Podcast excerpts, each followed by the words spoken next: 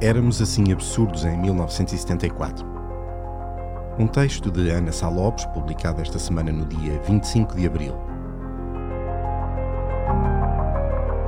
Falta um ano para os 50 anos da Revolução.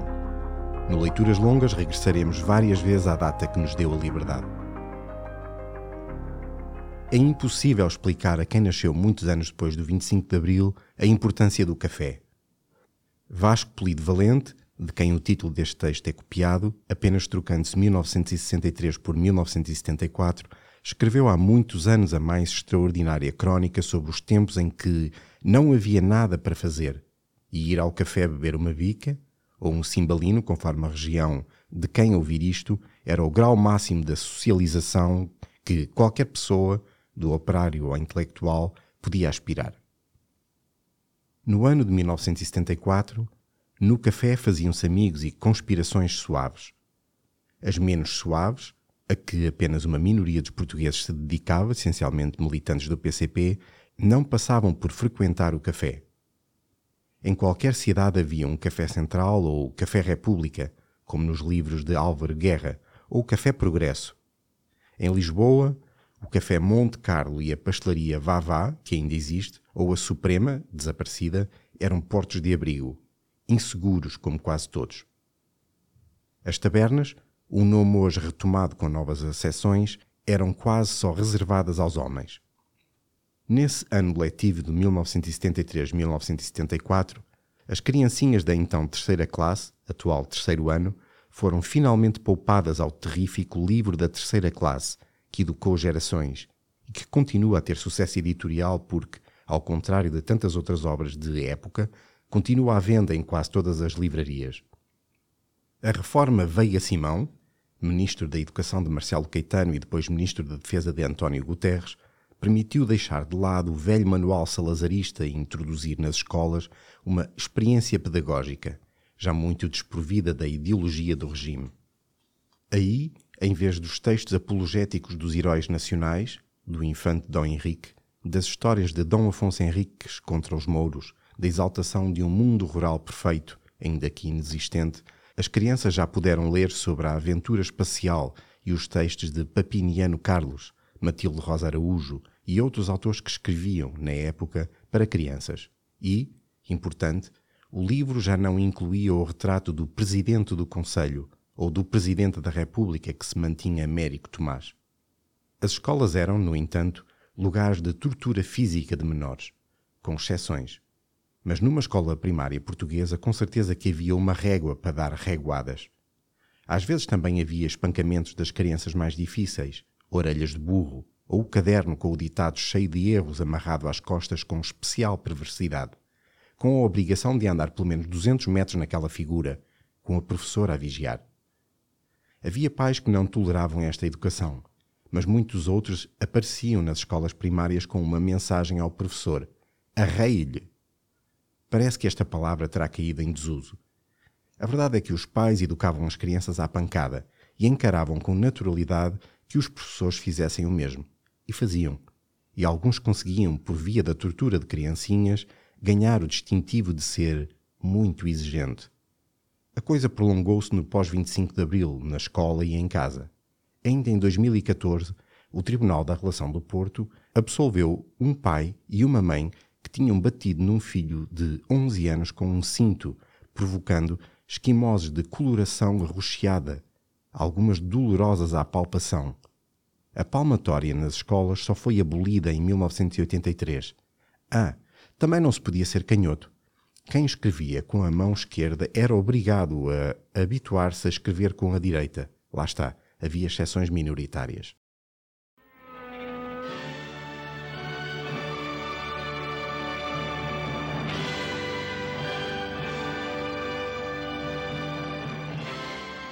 Jesus Cristo Superstar.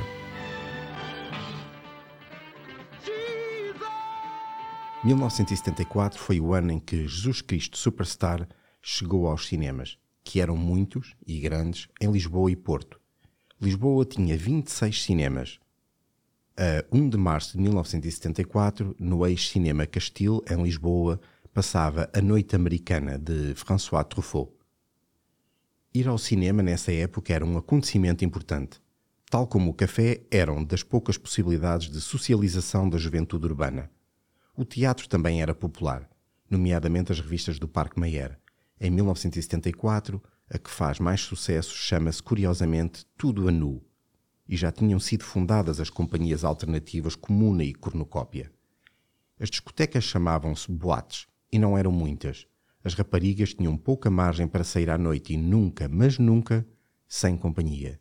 Havia exceções, mas a diferença de liberdade entre raparigas e rapazes prolongou-se muito para além de 1974, mesmo que tivesse acabado a proibição da mistura de sexos que havia durante o Estado Novo. Proibição que, na realidade, só existia quando era possível que a cidade tivesse dois liceus, casos de Lisboa e Porto. No resto do país, nas poucas cidades onde havia liceus, foram introduzidas umas normas de recreios separados ou proibição de rapazes e raparigas saírem juntos da escola e manterem-se separados até a uma distância devidamente estipulada.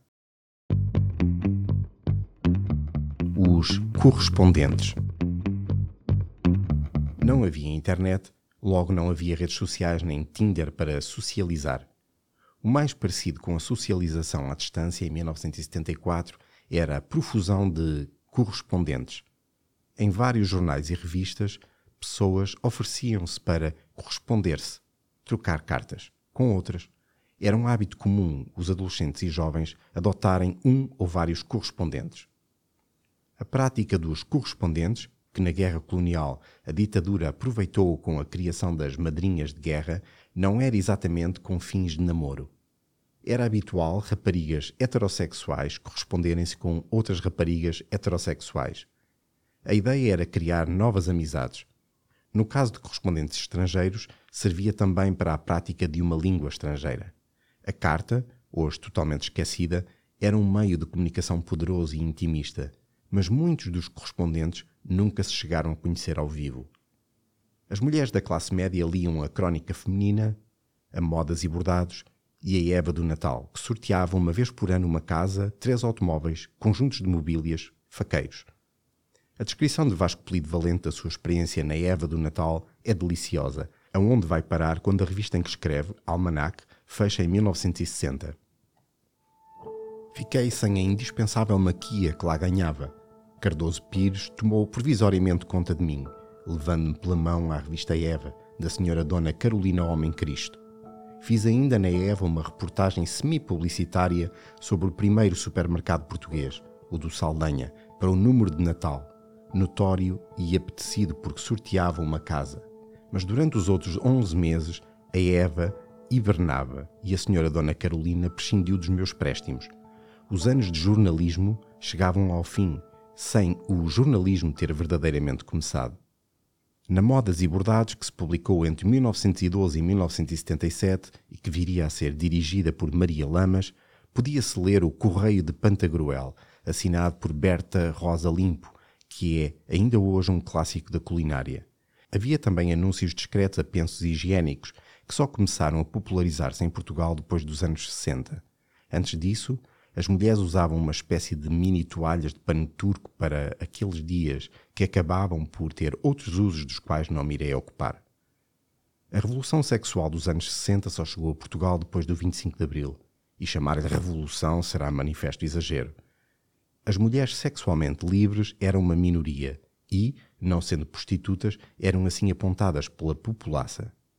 A virgindade até ao casamento e a consumação do sexo apenas na noite de núpcias ainda era um valor.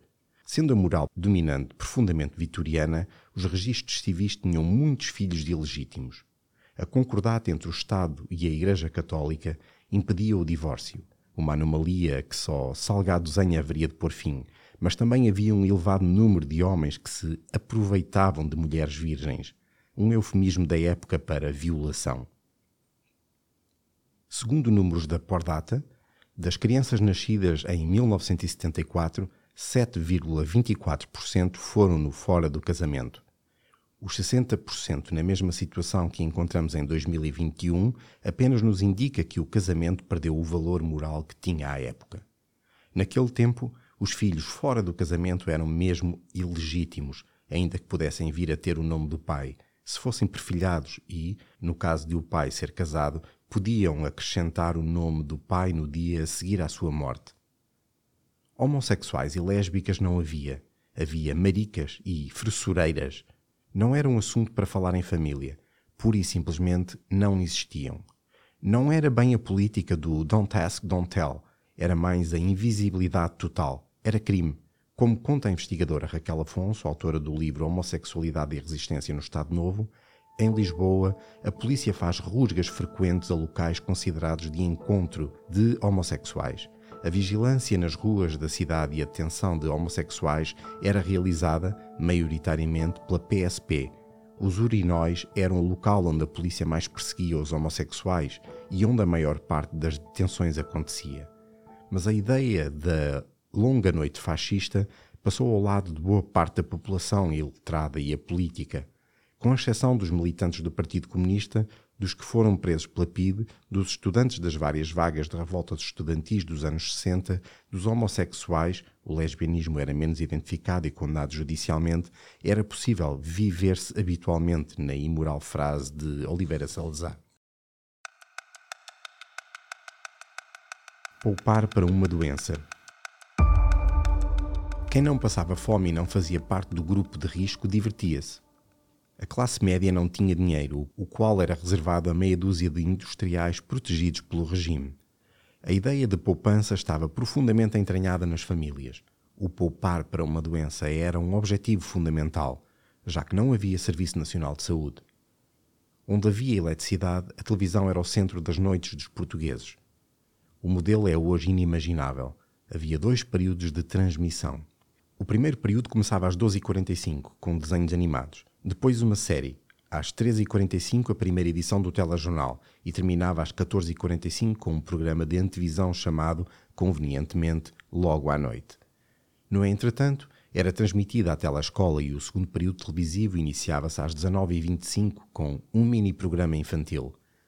Havia uma segunda edição do telejornal às 19h30 e uma terceira às 21h30 e a emissão acabava por volta da meia-noite com meditação e fecho com o hino nacional. O segundo canal só funcionava à noite. Marcelo Caetano pôs a televisão a trabalhar para o regime. Foi mesmo o primeiro político português a perceber a importância do novo meio de comunicação, como escreve Rui Cadima, e fazia programas regulares em que estava sozinho, a enfrentar as câmaras, a que chamava Conversas em Família. A rádio fazia bastante mais companhia aos portugueses o clássico Quando o telefone toca, onde os ouvintes ligavam e pediam para dizer a frase relacionada com o patrocinador do programa e pediam uma música. Era um dos programas mais populares desse tempo. A 1 de março de 1974, Vitorino Nemésio recebia o Prémio Montaigne, na Gulbenkian, atribuído por uma fundação alemã de Hamburgo. Vasco Granja falava em Alfragido sobre cinema de animação e em Viseu havia um colóquio sobre a revista Seara Nova, fundada por António Sérgio, Aquilino e Raul Brandão, ligado à esquerda, com o escritor comunista Urbano Tavares Rodrigues e o também comunista José Garibaldi. Uma exposição itinerante sobre os 50 anos da Seara Nova percorria por esses dias o país. Enquanto isso, o ministro das Corporações, Joaquim Silva Pinto, que depois acabará por aderir ao Partido Socialista, faz uma visita de dois dias ao distrito de Bragança, onde inaugura um bairro de renda económica, se reúne com os representantes corporativos locais e visita o Asilo Duque de Bragança.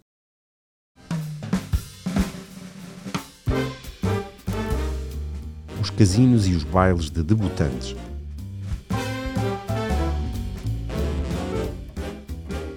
A classe média alta tinha muito mais por onde se divertir. Os casinos proliferavam nas cidades grandes e pequenas, destinados às pessoas bem, os doutores, os comerciantes e por aí. O Casino da Figueira da Foz remonta com outro nome, Casino Peninsular, ao início do século XX. O Casino no Estoril foi inaugurado em 1958. Nas Caldas da Rainha, por via das termas, foi inaugurado um casino na primeira metade do século XX, que depois do 25 de Abril se transformaria em Casa da Cultura. A vida conseguia ser leve e até havia bailes de debutantes. A descrição de Maria Filomena Mónica no seu baile de debutante em janeiro de 1961 no livro Bilhete de Identidade é esta. Em janeiro de 1961 debutei, ou seja, fui apresentada à sociedade num palacete na Praça do Príncipe Real, que pertencia à família da Guida Lopo de Carvalho. A casa onde decorreu o baile era suficientemente imponente para me pôr nervosa.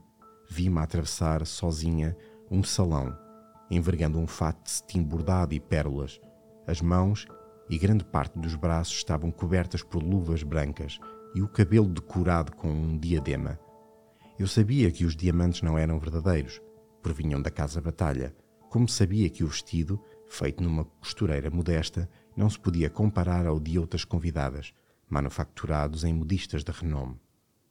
Por essa época, os pais de Maria Filomena Mónica apoiavam a política de Salazar, o que também sucedia com os seus amigos. Eu não tinha posição, escreve Filomena Mónica no seu bilhete de identidade, um retrato de uma época que poucas vezes se fez em Portugal e que contém uma verdade terrível, mas inconveniente.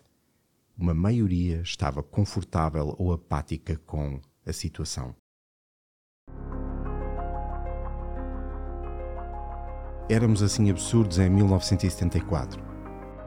Um texto de Ana Sá Lopes, publicado esta semana no dia 25 de abril, lido por Sérgio Gomes e editado por Ana Zayara Coelho.